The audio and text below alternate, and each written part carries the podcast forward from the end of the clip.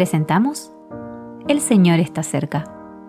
Meditaciones Bíblicas Diarias. Meditación para el día 14 de febrero de 2024. Tenía entonces toda la tierra una sola lengua y unas mismas palabras.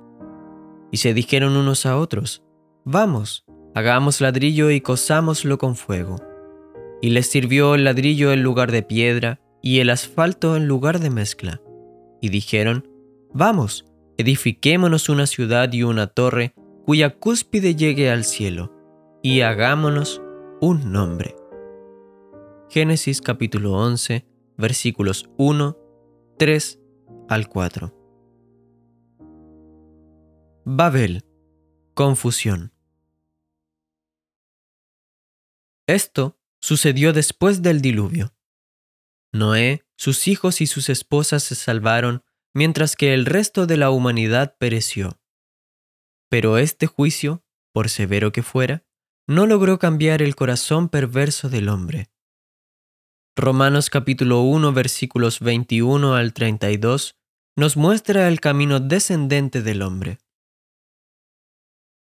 Las personas conocían a Dios pero no lo glorificaron como Dios y no fueron agradecidas. Sus pensamientos eran vanos y sus corazones se oscurecieron, como muestran los versículos de hoy. Dios había dicho a Noé y a sus hijos que fuesen fructíferos, se multiplicasen y poblaran la tierra. Ellos y sus descendientes tenían una misma lengua, y por tanto se entendían. Se habían trasladado juntos a una llanura en la tierra de Sinar, y se habían establecido allí. En sus corazones perversos, ellos pensaron que podían desafiar a Dios y tener éxito. Seguirían desobedeciendo, construirían una torre inmensa que alcanzaría los cielos y se harían un nombre para sí mismos. Ahora bien, ¿cuál es la actitud del ser humano en la actualidad?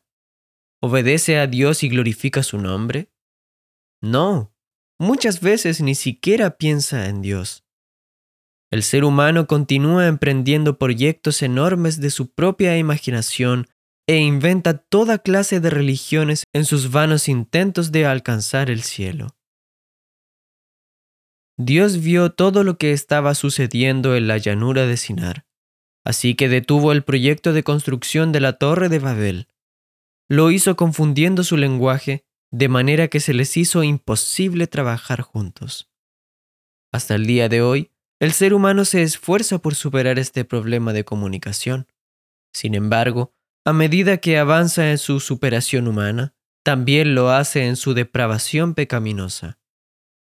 ¿Cuánto tiempo pasará antes de que el juicio de Dios vuelva a caer sobre este mundo?